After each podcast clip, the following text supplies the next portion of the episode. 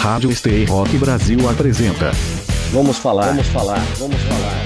Um papo descontraído sobre música. Produção e apresentação Leonardo Félix. Vamos falar, vamos falar, vamos falar. Rock Brasil! Olá pessoal, sou Leonardo Félix, esse é o programa Vamos Falar aqui na Stay Rock Brasil, Rádio Web. Temos encontro marcado toda quarta-feira às 8 da noite com reprise na quinta às 4 da tarde. Digita aí stayrockbrasil com z.com.br. Se mesmo assim você perdeu o programa, não se preocupe. Ele fica disponível na Deezer e no Spotify. Você também pode conferir esse papo descontraído sobre música ao vivo no YouTube na segunda-feira, 9 da noite. Acesse youtube.com/leofélix e Souza, inscreva-se no canal e ative as notificações de novos vídeos. Ah, e não deixe de curtir, comentar e compartilhar todo o conteúdo. Me siga nas redes sociais e participe do Vamos Falar. Arroba Félix de Souza. Aproveito para agradecer muito pelo retorno excelente que o programa tem recebido aqui na Stay Rock Brasil. Isso só serve de incentivo para seguirmos adiante, sempre melhorando. Please mind the gap. E hoje a gente traz um convidado que vai falar um pouco da sua carreira, vai falar sobre as suas habilidades na, na guitarra do exímio guitarrista, vai falar também sobre trabalhos aí em paralelo que ele desenvolve, as bandas que ele faz parte e alguns projetos que vêm por aí. Hoje nós temos aqui Thales Pozella. Tudo bem, Thales? Tudo jóia, Léo. Obrigado pelo convite, cara. Prazer estar aqui. Thales que desenvolve um trabalho numa cena que tem crescido bastante, que é a cena de Ribeirão Preto. Tem acompanhado alguns trabalhos do pessoal de lá, pessoal com diferentes áreas de atuação. Tem uma cena bastante ativa realmente, algumas casas de show que vinham sempre lotadas, né, trazendo bandas de rock e com certeza o trabalho do Thales também acaba auxiliando muito nisso, né, porque a Tonante Verdes Fritos, que é um dos temas, uma das pautas que a gente vai tratar aqui hoje, é uma das bandas que mais movimenta essa cena lá no interior de São Paulo. Queria que você começasse falando sobre como que funciona a cena do rock em Ribeirão Preto. A gente vê diversos trabalhos das mais diversas linhas e a Tonantes inserida ali com seu pop, com seu rock, dando uma identidade particular para algumas versões de determinadas músicas muito conhecidas ao redor do mundo. E vocês sempre com muito bom humor, com alegria, dando a sua cara para cada música, né? Queria que você falasse sobre essa cena de Ribeirão. Queria primeiro dizer que Ribeirão Preto é um lugar de exímios músicos, é uma cidade regada de fantásticos músicos né, e musicistas. É uma cena que ela foi muito forte com o rock, realmente, assim. O rock,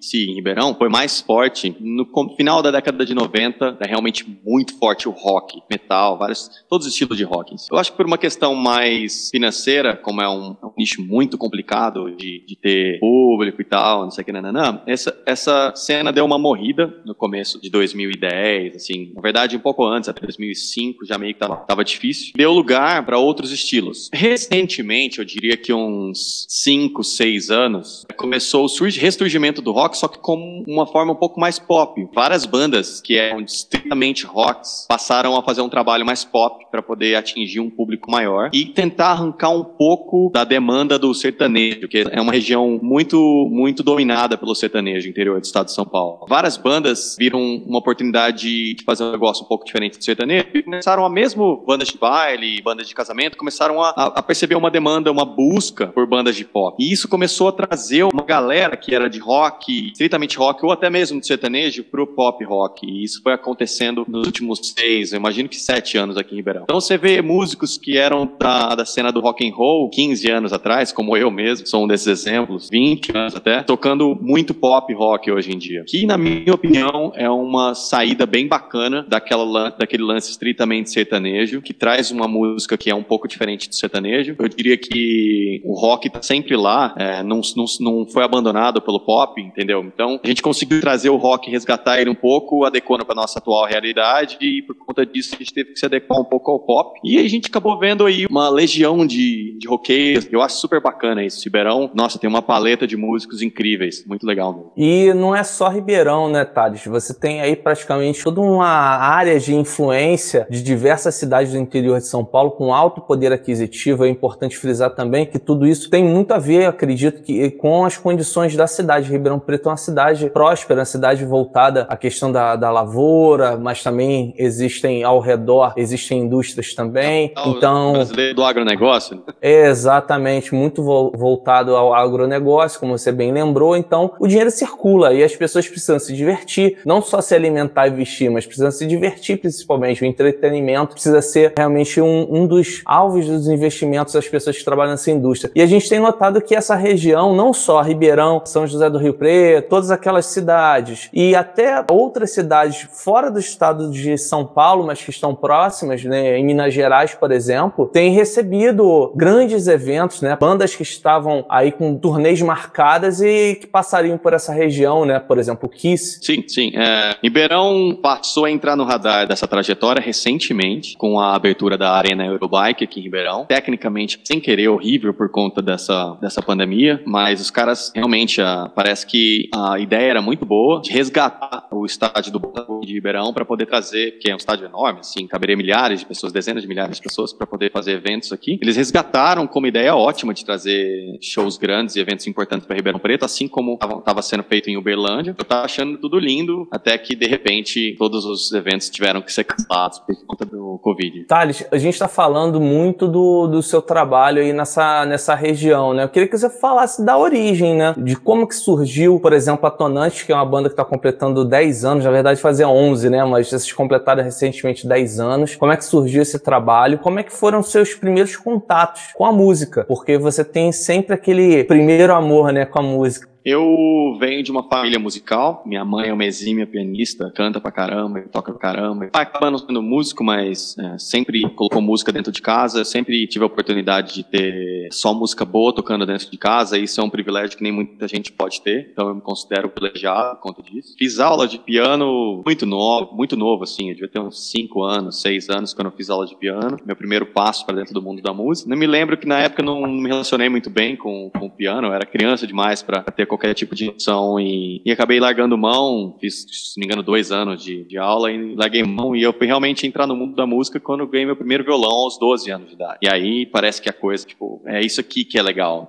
Não era a música que não é legal, é o piano que não é. O violão é, entendeu? Então, tipo, mudou um pouco a maneira com que eu abordava é, música, mundo da música na minha cabeça, assim. Me apaixonei pelo instrumento. Um ano depois, minha mãe, percebendo meu interesse, me deu uma guitarra de presente de aniversário. Então, 12 aos 13, só violão. A partir dos 13, guitarra. E aí, eu realmente me encontrei. Percebi que era, era amor à primeira vista, nunca mais larguei. Fiz conservatório, fiz quatro anos de conservatório, que é minha formação musical vem daí, quatro para cinco anos de conservatório. Logo, moleque, já tocava em banda, sempre fui um cara que foi, sempre juntei a galera que queria tocar com o maior número de pessoas que eu pudesse, assim, sempre muito interessado em tocar com outras pessoas. Eu tive minha banda, é, na época, uma banda de rock, de heavy metal festivo, chamada Why Not. Sou grande amigo do baterista da Tonantes, que é o Wellington, antes mesmo da Tonantes existir. E uma vez a gente tava na casa dos meus pais e tal, a gente meio que se indagou por que, que a gente nunca tocava junto. Porque ele tinha a banda dele, eu tinha a minha, a gente, pô, por que, que a gente não toca junto? Vamos fazer um som e a gente meio que decidiu colocar um repertório junto daqueles que a gente gostava. Juntamos um repertório pop dos anos 80 e 90. Daí surgiu a Tonantes Verdes Fritos. E aí, a partir daí, foi uma banda que a gente começou no trio, de repente a gente precisou de um baixista, colocamos um baixista. E aí, o negócio foi tomando uma forma. A partir do momento que a gente percebeu que tinha potencial, a gente realmente começou a investir no negócio. E aí, eu diria que estamos ainda, não estávamos, porque a gente estava, está numa ascensão incrível, assim. Esses últimos dois anos de Tonantes tem sido muito bom para a banda. A gente tem conseguido muito espaço, a gente tem tocado cada vez para mais pessoas, nosso público está cada, cada vez retornando mais. Então, a gente estava, eu diria estava por conta da história do Covid, né? Por exemplo, até agora, desde março, que a gente, nosso último show foi dia 15 de março, nós já perdemos mais de 30 shows por conta do. É, isso é um baque para qualquer um, né? Isso é um baque para qualquer um. Não só o psicológico, é. porque você perde aquele pique que a banda vinha numa crescente. Bem É. legal dizer que, frisar, né, cara, que vocês têm um trabalho nas redes sociais muito bacana, assim, que eu acho que traduz muito o que é a banda, né? A gente em off, ainda quando tava preparando a entrevista, a gente começou a conversar, você, você revelou que a Tonantes é realmente aquele momento de descontração e que traduz muito como é que é a relação de vocês, né, de cada integrante da banda. Isso acaba se traduzindo na execução daquelas músicas, em rearranjar determinadas canções com muita alegria. E vocês nas redes sociais, cara, vocês mostram muito isso, né? Tem cada material muito muito Isso. engraçado, cara, muito divertido. né?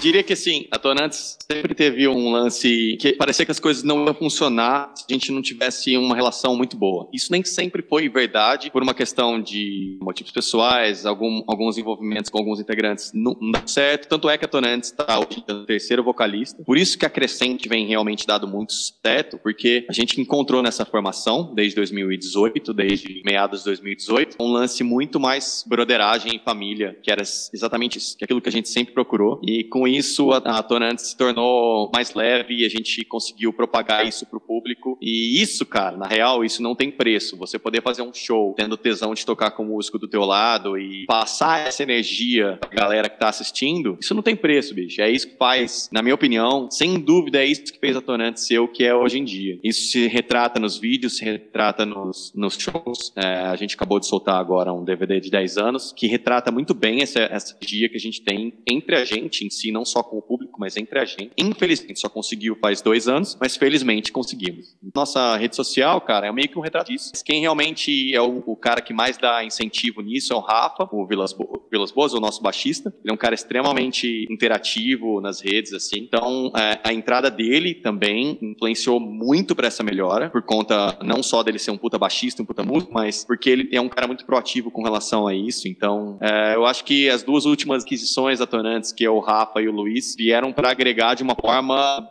então, Sim, eu sim. diria que a Tonantes tem 10 anos, mas só tem dois, saca? Isso aí é como uma, uma relação, talvez, profissional ou até de no, no seu dia a dia. Você acaba tendo uma construção ao longo do tempo, né, Thales? Então, muitos relacionamentos muitas vezes não dão certo, a gente se refaz, a gente vai adiante. Assim como na vida, o relacionamento de banda acaba sendo assim também. Mas eu tenho certeza que cada um a sua maneira e a sua época foi construindo um tijolinho para chegar a- até esse momento de ascensão que vocês estão consolidando nesse Sem momento, né? dúvidas, cara.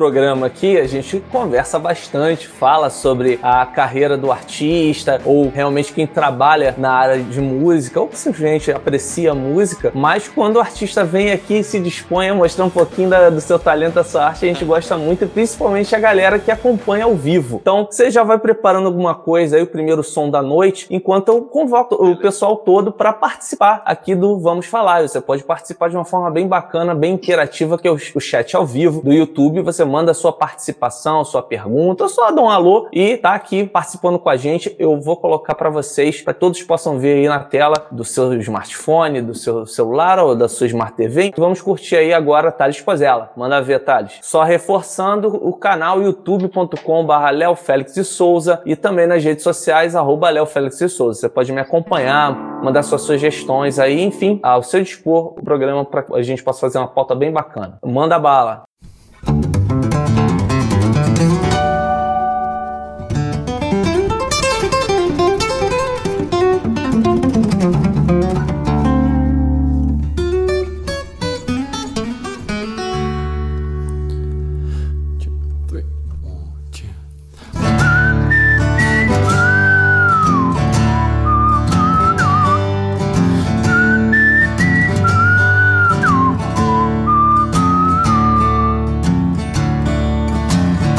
Tried so hard just to get through to you. But your head so far from the realness of truth. Was it just a come on in the dark? Was it meant to last long? I think I wanna welcome honey and I'll just see you alone as I sing you this song. Time can pass slowly, things always change. Your day's been numbered, and I've read your last page. You was just a temporary love, but honey, you ain't the first. Lots of other came before you, woman said, but you've been the worst. So you've been the worst.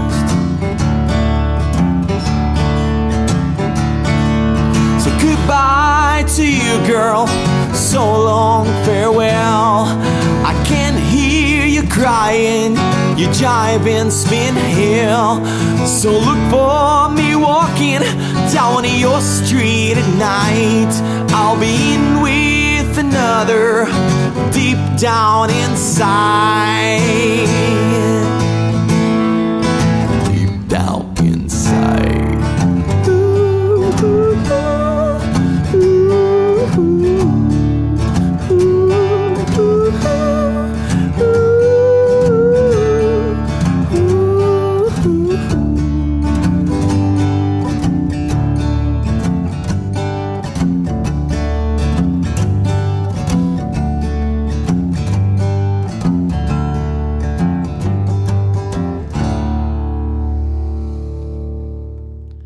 Relembrando aí os Illusions. Use Illusion 1, You and the User First. Illusion One, you ain't the first. Essa aí é muito Sobre boa. Trajetória, né? É, exatamente. Essa aí era o Easy que cantava, né? É.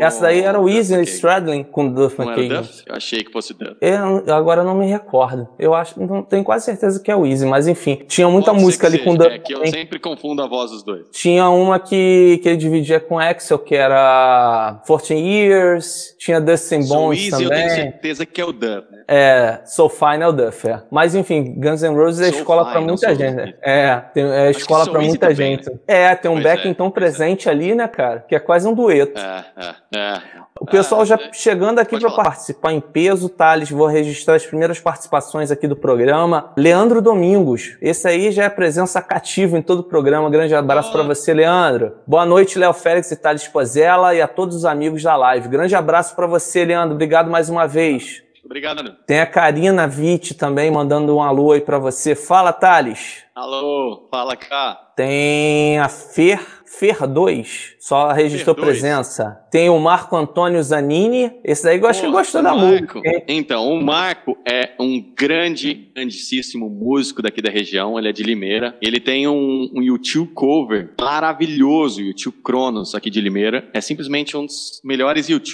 covers, fantástico. Ele e o irmão dele são daqui de Limeira. Eles têm, inclusive, projetos paralelos também que tem autoral, Bando d'Água. Eles têm um projeto de blues, Bando Blues. Puta que musical de Limeira. Incrível, assim. Caio, Batera. A galera é fantástica. Valeria a pena trocar uma ideia com eles também. É, daqui a pouquinho tem mais gente participando aí. Você pode também entrar em contato nas minhas redes sociais, arroba de Souza, no Twitter, Instagram e Facebook. Para quem curte podcast, a versão áudio desse programa estará disponível tanto na Deezer quanto no Spotify. Aí tem para todos os gostos, você só não pode perder aqui o Vamos Falar. E não deixe de se inscrever, né, pessoal? E a gente faz o programa nessa parceria, nessa colaboração de todos vocês. Thales, eu quero agora falar de um outro projeto interessante que eu tive contato. Na verdade, eu conheci o seu trabalho, vou mais ou menos é, explicar para todo mundo como é que eu conheci o Thales, né? Eu conheci o Thales a partir, não foi da Tonante, eu conheci o Thales a partir do Rock and Roll do Ivan Buzik, ele que também tem participação nesse projeto, já já ele vai falar sobre novidades e tal, mas eu conheci a partir de uma live, de um live session que vocês fizeram naquele estúdio lá de vocês, que vocês fazem muitos vídeos, né, pro, pro YouTube, fizeram uma live session inteira do, do Ivan. Conheci teu trabalho e aí foi começar a correr atrás do que você tinha feito, né, cara? Aí conheci a Tonante, tinha um, um material ainda mais vasto e conheci essa banda que eu achei bem, digamos assim, diferente, se é que eu posso definir dessa maneira, que é o The Maven's Telescope, que é um trabalho autoral que você também está envolvido, né, até hoje.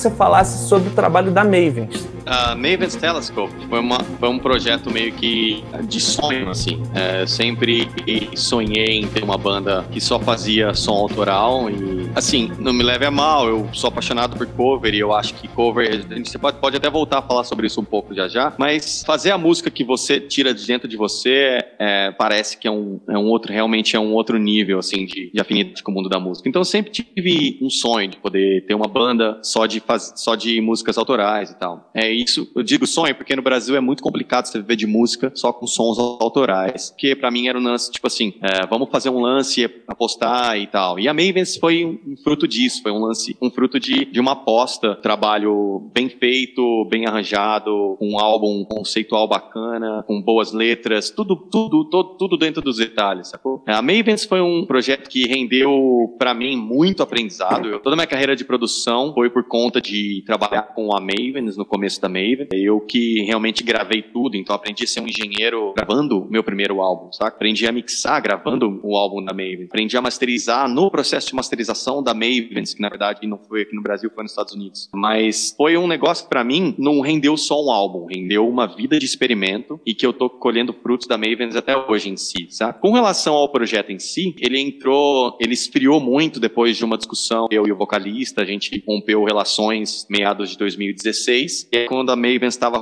realmente começando a acontecer, a gente estava fazendo show, a gente estava tocando em rádio em Detroit, na Argentina, a gente estava com uns reviews em revistas nos Estados Unidos, a coisa estava rolando, e aí, de repente, eu briguei, uma discussão pessoal com o vocalista, e a gente esfriou bastante o projeto. Eu, inclusive, fiquei anos sem nem gostar de ouvir falar do nome do projeto, porque me dava uma sensação ruim. Assim. Por um outro lado, fui ficando cada vez mais, mais velho, cada vez menos preocupado com, com esses tipos de intriga e briga, cada vez isso pesou menos para mim. E eu cada vez comecei a olhar para Mavens de uma forma legal de novo, bonita de novo, sem mágoa de novo, sacou? A gente tem o nosso primeiro álbum que, foi, que, que, que é de 2015. Por um outro lado, eu estou agora, já tem, na verdade tem bastante tempo, tem uns dois anos, que eu tô tentando arranjar um jeito de fazer a Mavens voltar. Não no sentido de voltar para tocar, mas voltar para soltar material, como uma produtora de, de conteúdo, saca? Eu acho que as músicas da Mavens são de um cunho alternativo bem bacana. Eu não quero perder isso. Por conta disso, para serem músicas que, que eu posso dizer que eu vou soltar sem nenhum crivo econômico ou pensando na grana, eu digo que a Mavens não pode, por conta disso, ser o meu primeiro projeto, por enquanto, porque, é, como te disse antes, ter um projeto de música autoral no Brasil é muito complicado financeiramente falando. Então, eu, no meu tempo livre, eu tô voltando a resgatar um pouco desses trampos da Mavens para poder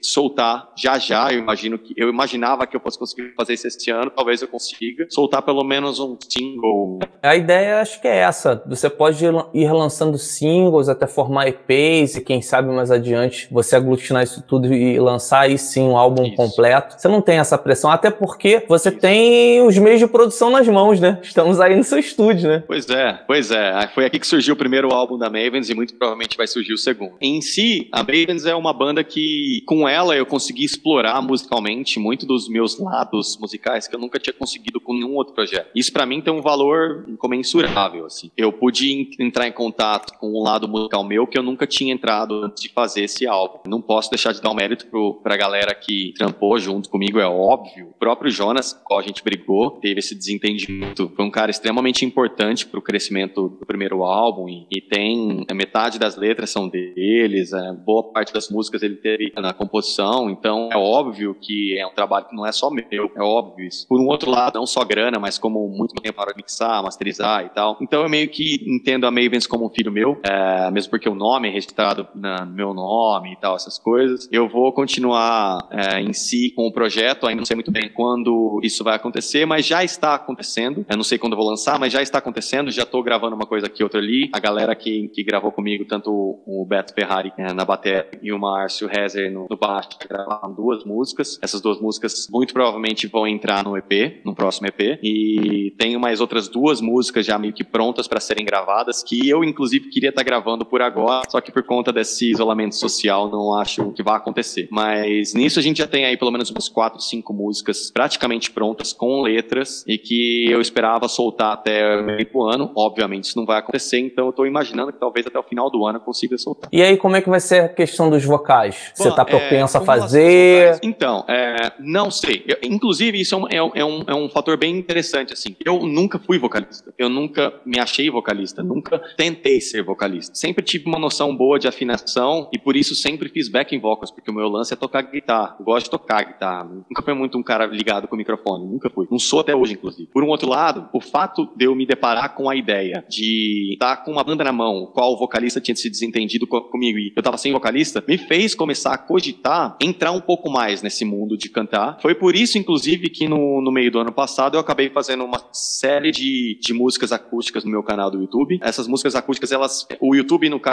é, não é um canal o qual eu é, não fico tentando espalhar o meu YouTube. Meu YouTube é meio que um portfólio das, dos meus produtos, e inclusive para mim mesmo. Então, tudo que eu considero de conteúdo, com conteúdo de qualidade, está no meu YouTube. Tudo aquilo que eu posto, que não tenha, entre aspas, conteúdo de qualidade para entrar no meu YouTube, acaba, acaba no meu Instagram. O Instagram é um negócio um pouco mais diário, um pouco mais sem produção. E meu YouTube é um negócio que eu acho que é um pouco mais, tem um pouco mais de, de trato fino, então acaba indo pro meu YouTube. E nessa época, que eu tava cogitando voltar com a Mavens e tava já com essas duas músicas meio que prontas, e eu, eu fiz as melodias, eu falei, pô, quem que vai cantar, né? Pensei, essa pergunta que você fez, eu mesmo me perguntei um ano e meio atrás. Aí eu, eu fiquei com isso na cabeça, será que rola eu mesmo? E para isso eu comecei a soltar essas músicas acústicas, que é um negócio extremamente intimista, que é só o violão e o microfone, que o microfone é condensador, aqueles que você, se você assim com a mão, você ouve na gravação. Então, porque no CD da Mavens eu canto uma música só, apesar de fazer backing em todas as outras músicas, eu canto uma música só. Então eu nunca tive muito contato com esse mundo de ser vocalista. Porém, eu achei que o resultado foi melhor do que eu esperava. Eu acho sim que eu sou capaz de abordar a Mavens para cantar algumas músicas, não sei se todas, porque eu não tenho registro para cantar algumas partes que eu gostaria no álbum. Então, por, por conta de não ter registro e entender as minhas limitações, eu imagino que a Mavens vai ser um projeto musical que aceite convidados. E eu ando pensando nisso a respeito. Vou, vou cantar algumas músicas, imagino que umas duas ou talvez três músicas no próximo EP, mas eu quero abrir para grandes vocalistas poderem entrar também e talvez eu, eu chame vocalistas que eu considero que vão agregar para o projeto para poder fazer as gravações. Legal. Tocando nesse assunto, falando sobre o trabalho autoral da Maven, chegou uma pergunta aqui da Monique, eu vou colocar aqui para você. A Monique perguntou: qual é a principal diferença entre realizar trabalhos autorais como a Mavens e de covers e releituras como a Tonante?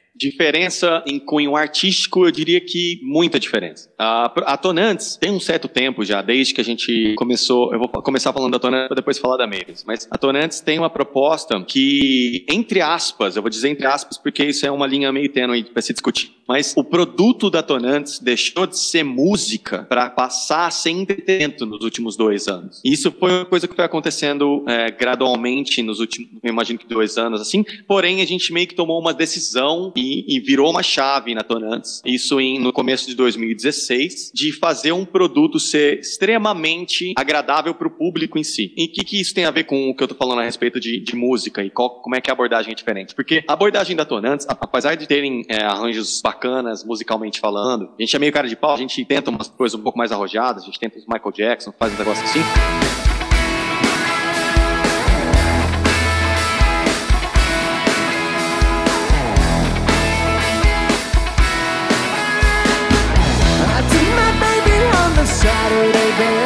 Isso é meio que cara de pau, porque a Tonantes, ela tem, ela tem uma pretensão de ser uma banda que traz o entretenimento para quem tá indo assistir. A nossa ideia não é que o cara vá a show e fique impressionado com o solo de guitarra, ou então que chape com o tanto que o batera toca. Não é a ideia da Tonantes. A ideia da Tonantes é show para ter uma experiência agradável, para ter uma noite agradável, uma noite bacana. Curta a sua noite, curta os seus amigos e saia do bar feliz. É esse que é o lance da Tonantes. Então, o propósito e o produto da Tonantes deixou de ser música, um certo certo tempo. Essa é a grande diferença de um projeto como a Mavens. O projeto como a Mavens, ele não tem um foco público. O público vai ser um nicho de pessoas que se identifica pós o produto final estar pronto. Então a gente não pensa no produto final pensando no público. O público que, que se adequa, entre aspas, ao produto final de um projeto como a Mavens. Então, no caso, a gente pensa simplesmente em fazer aquilo que a gente gosta de ouvir, todos os pequenos detalhes, independente do que o público vai achar disso. E aí, se tiver um nicho que goste desse material,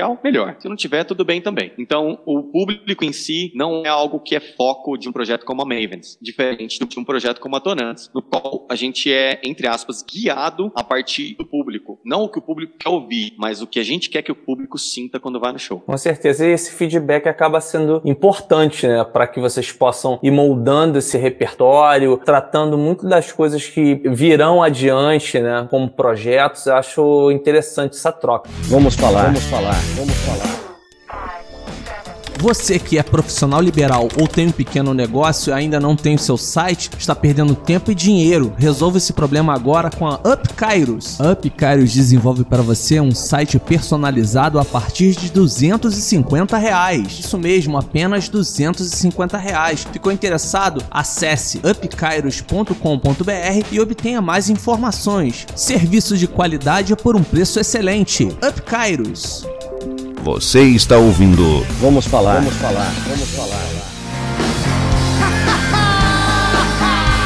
Tem gente pedindo música. Vou passar pra você aí, ó. A Karina tá pedindo pra você tocar Enjoy the Silence. Tá. Só vou precisar de pegar a letra, que eu não sei se eu lembro. Tá tranquilo. Então, enquanto o Thales se prepara para tocar Enjoy the Silence do Depeche Mode, então quem ainda não é inscrito no canal, aproveite e inscreva-se aqui no youtube.com.br Souza e já curta esse vídeo. Essa é uma música que a gente tocava, ah, a gente toca ainda, no, tá no repertório da Tonantes, e eu que canto ela nos shows, mas como faz meses que a gente não toca, talvez eu dê uma embromada na letra, vamos ver se eu lembro. Vamos falar, vamos falar, vamos falar.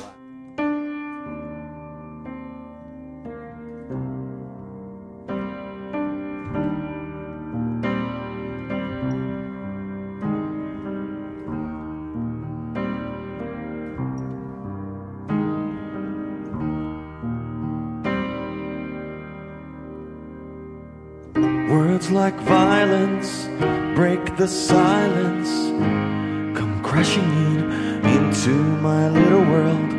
Painful to me, peace right through me. Can't you understand? Oh, my little girl, all I ever wanted, all I ever needed is here in my arms. Words are very unnecessary, they can only do harm.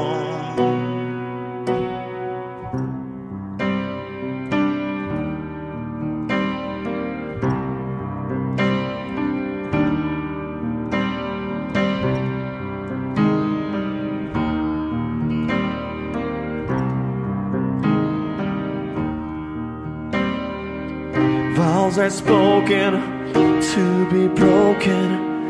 Feelings are intense, words are trivial. Pleasures remain, so does the pain. Words are meaningless and forgettable. All I ever wanted, all I ever needed is here in my arms. Words are very unnecessary, can only do harm.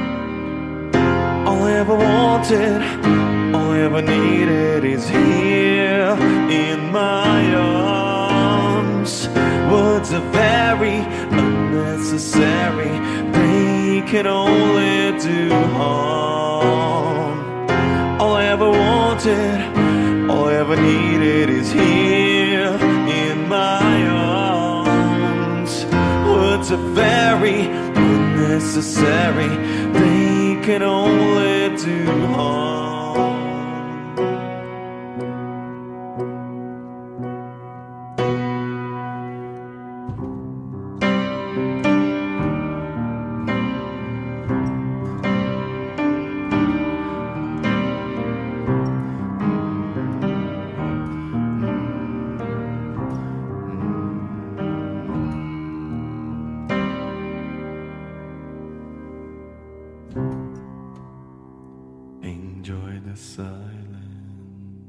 Isso é um clássico eterno, né? É interessante ver como é, é interessante como a gente consegue analisar a música e ver a música por uma outra perspectiva quando ela muda de arranjo tão drasticamente, né? Você vai parece que na, na origem da canção, né, no cerne da canção. E você como Isso. compositor, Isso, acredito que pega essas nuances, né, cara? É, essa versão que eu, fiz do Enjoy the Silence no piano é uma versão que, na verdade, eu sempre que eu ouço essa música, apesar de ser, em aspas, dançante, como The Best Mode a maioria das músicas é, eu sempre vi essa música como uma música tensa. Sim, eu imaginava um clima super pesado nela, e, sabe? Tipo, diria que intimista e, e tenso, assim. E quando, eu- quando eu tava nessa onda, ainda tô, na verdade, de, de abordar algumas músicas pra poder me colocar como desafio pra cantar, eu logo pensei em Enjoy the Silence, e na hora que eu pensei, pensei nessa versão um pouco mais sombria. Tanto é que a música, a versão que eu fiz é realmente bem sombria, né? Não tem toda, todo o glamour que a original tem. Agora a versão da guitarra também tem um riff muito maneiro. Eu gosto demais. Bem legal. Aquela É. versão já mais antiga que vocês fizeram também é muito boa. Bom, abordando mais coisas aí a respeito do teu trabalho, Thales, tem outras situações bastante importantes que permeiam a tua carreira, né? Você também, como eu falo lá no início, tem a formação erudita, né? A formação lá em conservatório de música, estudou piano, etc. E tanto que você já há alguns anos já trabalha dentro de uma orquestra. Bacana. A, a companhia Minas é uma companhia que tem vários espetáculos.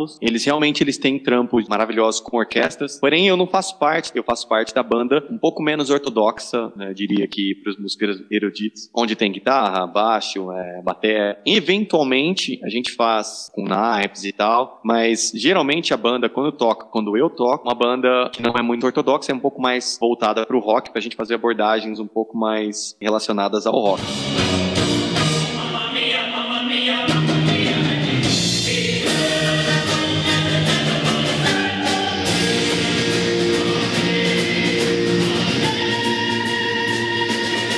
O Minas é uma companhia que tem 20 anos, sei lá, talvez até mais, 30 anos talvez, aqui de Ribeirão, em região, e eles viajam o Brasil inteiro e tal. É super interessante, assim, é uma companhia de ópera super concisa, eles são um nome bem bacana, assim. Eu fui convidado para tocar com eles em 2012, se não me falha a memória. O ex-guitarrista deles é um grande amigo meu, não ia poder mais tocar com eles, e aí por conta disso acabou que eu entrei junto com eles na parada. Gosto muito de tocar com a galera, é um projeto que demanda, entre aspas, tecnicamente, de um outro jeito, que eu não tô acostumado, assim. Não tava É outra abordagem, né? É, isso, porque eu sempre fui um cara que tecnicamente conseguia tocar aquelas coisas difíceis, tipo Dream Theater, Steve Vai, sempre esse cara, sempre gostei dessas coisas. Porém, a abordagem técnica do Minas é uma abordagem mais harmônica e os músicos que estão lá são músicos excepcionais, assim. Então eu tive que voltar a entrar em contato com isso, que estava meio que adormecido desde o meu conservatório. Foi super interessante para mim no começo, ainda é interessante. É, hoje em dia, apesar de eu ter um pouco mais de facilidade, por conta de já estar um pouco mais incluso e não ter mais que, que ficar correndo tanto para trás,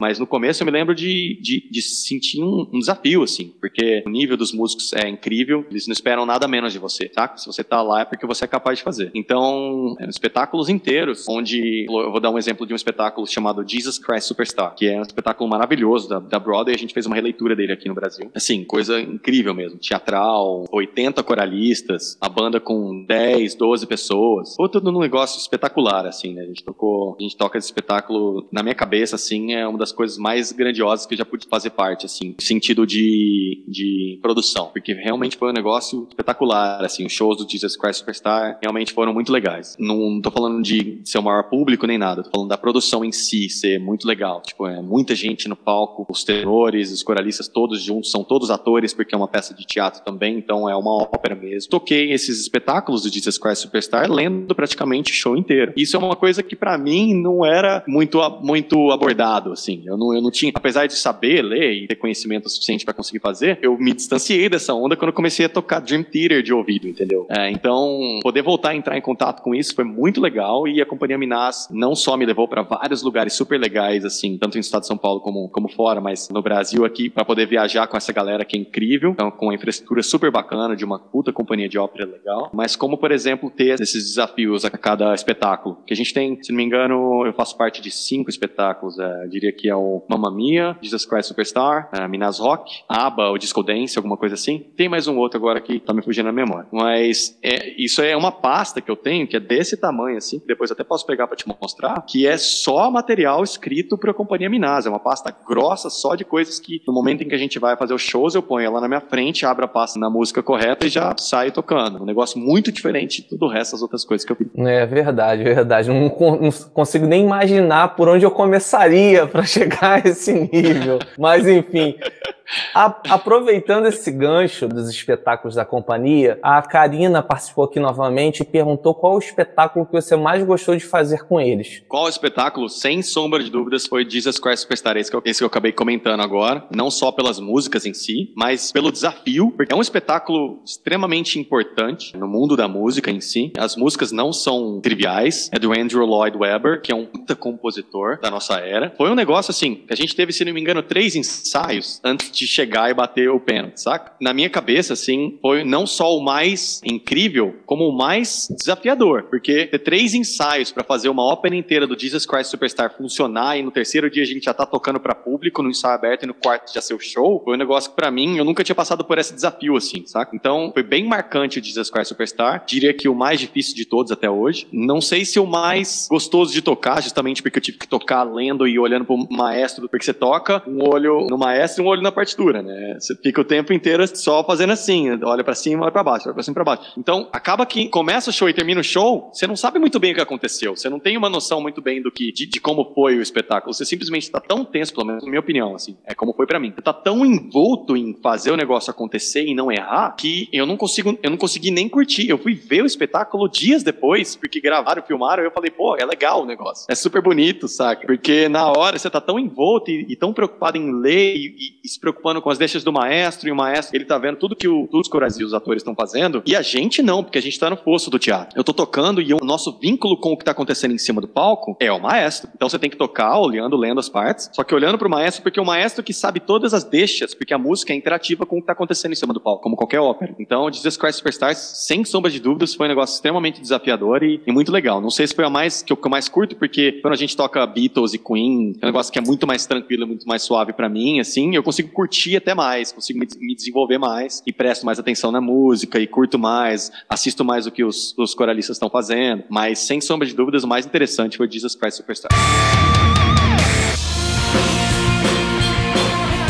E falando de desafios na, na sua carreira, Thales, eu queria pontuar um, que é justamente um, um momento que você está se preparando, que é o projeto Rock and Roll do Ivan Buzik, inclusive que eu citei no início do programa, que foi através dele que eu conheci o seu trabalho, né, como um todo, né, fui pesquisar mais, mais a fundo. Em que passo está o projeto do Ivan? Como é que foi, se desenvolveu essa participação na primeira etapa, digamos assim, desse projeto, quando surgiu o CD, o primeiro CD solo dele e os primeiros shows e tal. Agora, tem alguma coisa em vias de, de acontecer para o futuro? Tem algum projeto de um segundo álbum? Como é que você se coloca dentro desse projeto? Qual é o seu papel? Antes de responder a sua pergunta, eu queria primeiro agradecer a menção que você e o Thiago Mello fizeram em uma das outras versões antigas do podcast e da live aqui. Vamos falar. Obrigado pra caramba por terem falado. As palavras que vocês disseram foram tocantes, assim, me emocionei em ouvir. Não só você, mas como o Thiago, que é um músico excepcional e merece tudo de bom desse planeta, uma pessoa incrível. E dizer que o rock and roll em si é uma honra para mim, a real é essa, assim. Eu sou fã do Music, consegui essa oportunidade, inclusive no mesmo momento em que eu, que eu conheci o Thiago, como ele mencionou na live dele, aqui no canal do Vamos Falar, por conta de estar em São Paulo fazendo parte da audição para a banda Buzik, é, eu acabei conhecendo os irmãos Buzik e o Zeca, inclusive. O Zeca Salgueira é uma pessoa extremamente excepcional, que era o outro guitarrista da banda Buzik na época, que inclusive a gente ficou amigo até hoje, a gente é brother, assim como o Thiago disse, que eles são brothers. E, a minha, e meu contato com o Ivan começou ali, no na audição. O Ivan, quando entrou em contato comigo, ele percebeu que eu não era um músico pra Buzik, mas que eu era um músico pro Rock and Roll. Então, no momento em que surgiu o Thiago como guitarrista da Buzik, eu fiquei, tipo, felizaço pelo Thiago, porque na real, ele merece, mano, não tem nem o que dizer. Ele merece ter tudo que ele teve a partir de agora. Quando, quando eu vi o cara tocando, eu falei, velho, se os caras não chamassem esse cara, ia ser marmelada, porque esse cara é incrível. E depois eu conheci ele um pouco mais a fundo, porque eu conheci ele na audição, mas não conheci. A gente conversou brevemente, mas eu fui conhecer ele depois, mais quando a gente tocou junto e tal, em São Paulo. Mas o nosso contato meu e do Ivan começou aí. O Ivan falou: pô, você não tem essa proposta aqui pro Buzica, mas você tem total a cara desse meu projeto aqui. E aí, quando eu fiquei sabendo que era o Thiago, eu mandei uma mensagem pro Ivan, parabenizando, falando, cara, parabéns pela escolha, faz sentido, vocês vão mandar muito bem, a banda vai longe com esse cara. E aí mandei a mesma mensagem pro Thiago, inclusive. Aí o Ivan falou, posso te ligar? Foi tipo instantâneo, mandei a mensagem, ele me respondeu a mensagem falando, posso te ligar? Falei, pode, claro. Aí me ligou, falou, cara, gostei muito de tocar com você e tal, não sei o que, acho que rolou uma química bacana pra esse projeto aqui. Aí eu falei, nossa, vamos aí, né? Tô aí, sou seu fã, cara. Tipo, sou fã do, do Ivan Buzik, de todo o trabalho dele, toda a carreira dele, né? No Doctor. Então, e na Buzik também. E aí começou que ele me passou o material, ele me passou todo o projeto, como é que ia ser, que ele tinha em mente, porque ele tem esse Rock and Roll, que é um projeto paralelo dele, do Doctor, que tem o primeiro álbum. A gente, na época, é, eu montei uma banda pra ele, ele foi totalmente aberto a esperar. Falou, cara, escolhe os músicos você, eu confio no teu julgamento. Foi muito bacana, assim, a abertura que ele me deu foi muito legal, desde o primeiro momento, assim. Então eu escolhi o Rafa Vilas Boas no baixo, que é o cara que toca comigo na Tonante, escolhi o Beto Ferrari na batera, que é o baterista da Mavens. São pessoas que são músicos extraordinários, fenomenais, assim. E aí a gente começou meio que um projeto de tocar as músicas do Ivan.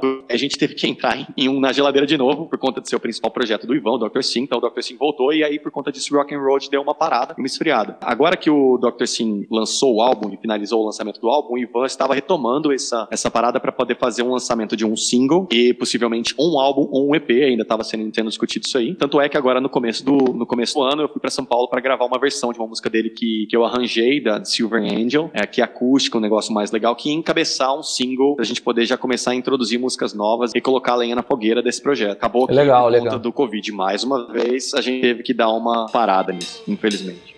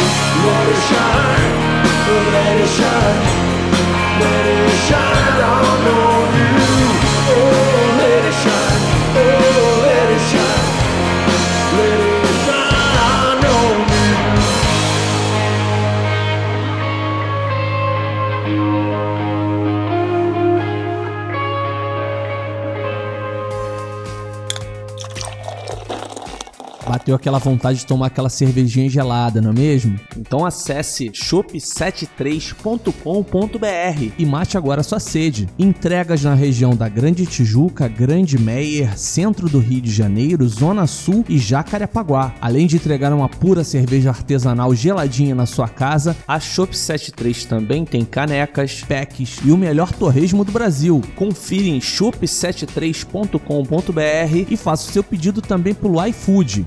shop73.com.br. Você está ouvindo Vamos falar, vamos falar, vamos falar. Tem tudo pra dar certo, porque a partir do momento que vocês tiveram essa química inicial no palco, você agora com a banda realmente um- uma formação de banda, isso mais consolidado, você levar essa consolidação pro estúdio e gravar esse, esse material proveniente de toda essa, essa junção, essa, essa união que houve, eu acho que vai dar um trabalho bastante coeso, ainda melhor que o primeiro álbum, né? O primeiro álbum é bem bacana, mas você tem participações de várias pessoas, você vê que é um projeto mais fragmentado. É sempre aquela coisa, né? A tendência é que o segundo álbum seja ainda melhor que o de estreia, né? Porque a proposta tá mais definida, né? Isso. Tá melhor Eu definida. espero que sim, cara, porque o primeiro álbum é incrível, né? A real é que o primeiro álbum tem participações de Luiz Sacomani. né? Porra, a galera é realmente. A galera que tocou no primeiro álbum são extremos, exímios guitarristas, assim, saca? Eu diria que Tem muita gente boa ali. parte, tô dizendo dos guitarristas. Muita, muita, muita. O primeiro álbum é realmente um negócio excepcional, assim. As músicas são boas, o Ivan fez um puta trampo na composição, o André fez um puta trampo na produção do álbum e na gravação do álbum. Então, é um puta desafio, na real, a gente dar continuidade nesse projeto. Tanto é que, quando o Ivan decidiu dar continuidade e falou, cara, vamos compor uma parada nova, no final do ano ele falou, vamos reativar. Eu falei, vamos, vamos reativar, tô afim e tal. E aí ele falou assim, cara, eu vou te mandar um monte de ideias que eu tenho aqui, que eu gravo no meu violão, no meu WhatsApp aqui. Aí ele mandou um monte de ideias, sai criando. Eu falei, pô, que legal. Ele me deu carta branca pra poder sair trampando nas músicas dele. Nisso eu já criei pelo menos umas seis músicas praticamente inteiras, já estão praticamente prontas as músicas, é, a partir das ideias dele. E aí sempre em conjunto com ele, mando a música, ele fala, ah, não gostei disso, refaz assim. Então os dois estão sempre em contato pra fazer esse, esse processo de composição e arranjo. Tá ficando super bacana, cara. É, Eu não sei exatamente quando a gente vai ter tempo e possibilidade de realmente entrar em estúdio. A gente deveria estar fazendo isso por agora, produzindo todo vapor no momento assim. No atual momento já era pra estar tudo certo.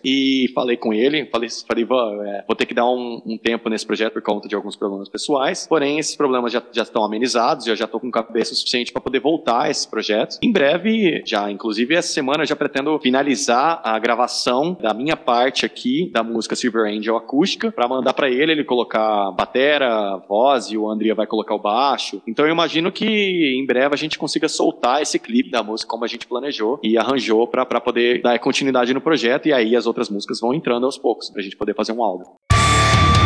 Papo tá muito bom, Thales, mas infelizmente o nosso tempo tá se esgotando e queria já te agradecer pela participação no Vamos Falar dessa noite. Eu que gostaria de te agradecer, você falou tanto daquilo que a gente falou a seu respeito no programa do Thiago. A gente apenas deu reconhecimento ao seu talento, ao trabalho que você vem desenvolvendo e só tenho a agradecer pela participação, por ter mostrado aqui um pouco da sua arte, falado da sua vida aqui também profissional, da sua caminhada e queria que você deixasse uma mensagem para todos que nos acompanham nesse programa de hoje. Pô, cara, é um prazer pra mim estar aqui. É, eu acho que seu canal é um canal muito legal. Os tópicos abordados são incríveis. Tem tudo pra ser um puta canal de, de vínculo, de comunicação a respeito do mundo da música, que é um negócio que precisa de profissionais como você, jornalistas como você. Na verdade, eu é que agradeço tanto o espaço quanto o seu trampo por estar fazendo esse vínculo bacana de outros artistas de, de, e de fomentar um pouco a comunicação nesse meio, porque você não vê muitos profissionais fazendo esse vínculo de comunicação adequadamente por aí. Então, é sempre bom ver um cara sério como você. Toda a galera que assiste seu canal, agradeço pra caramba tá falando pro pessoal aí. Espero que tenha agregado alguma coisa na vida de alguém. Se não, faz parte também. e só antes da gente finalizar, a Carol mandou assim, ó, tá testando a qualidade do seu trabalho. Thales é multitalentoso, grande guitarrista, pianista, produtor, profissional, responsável, uma pessoa boa. Nossa, encheu sua bola, hein, Thales? Pô, obrigado. Eu não sei quem é, mas muito obrigado, Carol. Agradeço de coração. Beleza. E a gente Espero pode se despedir com música? Realmente sei isso aí. Podemos. Eu vou. Então, beleza. Uma música que não tenho gravada ainda, mas espero que saia. Então agradeço a todo mundo que assistiu que- aí, pessoal. Obrigadão por quem, pra quem ficou até agora. Obrigadão pra quem vai assistir isso futuramente no, no canal do YouTube. Vou fazer um som que eu acho extremamente lindo do Sting. Vamos falar, vamos falar, vamos falar.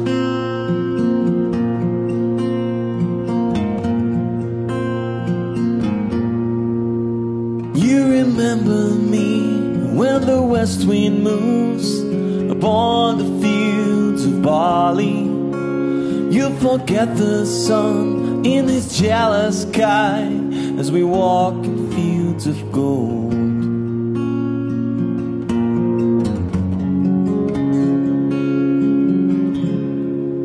So she took her love for to gaze a while upon the fields of barley. In his arms she fell as her hair came down among the fields of gold. Will you stay with me? Will you be my love among the fields of barley? We'll forget the sun in his jealous sky as we lie in fields of gold.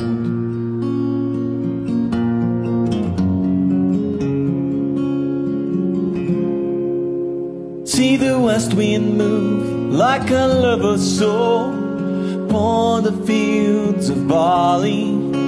Feel her body rise when you kiss her mouth among the fields of gold. I never made promises lightly, and there have been some that I've broken. But I swear the days to left, we'll walk in fields of gold. We'll walk in fields of gold.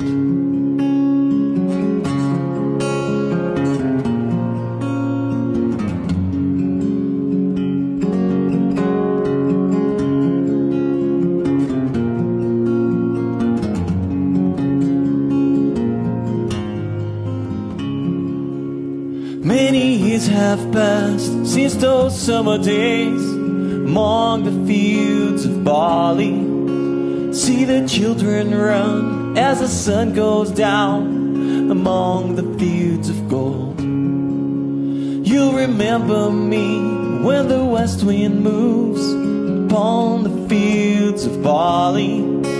You can tell the sun in this jealous sky when we walked in fields of gold. When we walked in fields of gold. When we walked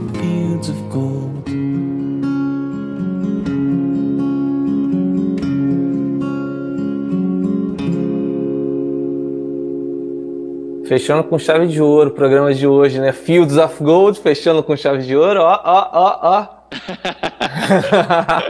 Muito bom, muito bom. Esses Queria registrar aí a, a audiência da galera que participou desde o início do programa: o Leandro Domingos, a Karina Witt, a Fer, o Marco Antônio Zanini, a Stephanie, a Monique, quem mais? Tivemos aqui a Carol também, a Vanessa Piola, um diretamente da Nova Zelândia, esse daqui, grande parceiro, Fabrício Kika. Cadê Fabrício Kika? Tá aqui na tela. Não só de futebol vive homem, é porque a gente participa de uma resenha ao vivo de futebol com o ataque de comentarista esportivo. Então, um grande abraço pro Kika, que está lá na Nova Zelândia. É, e é isso aí, cara. Pô, muito obrigado mais uma vez. Um grande abraço a todos. Fiquem bem. Cuidem-se, pelo amor de Deus. Grande abraço a todos. Valeu, até a próxima. é, isso aí. Valeu.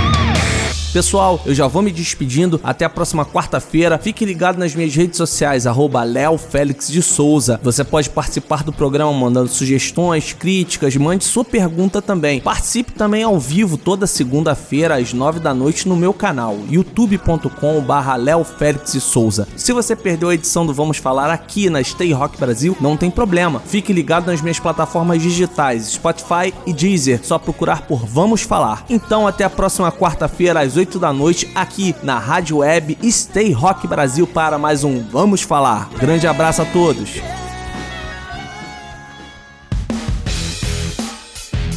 Stay Rock Brasil apresentou. Vamos falar, vamos falar, vamos falar.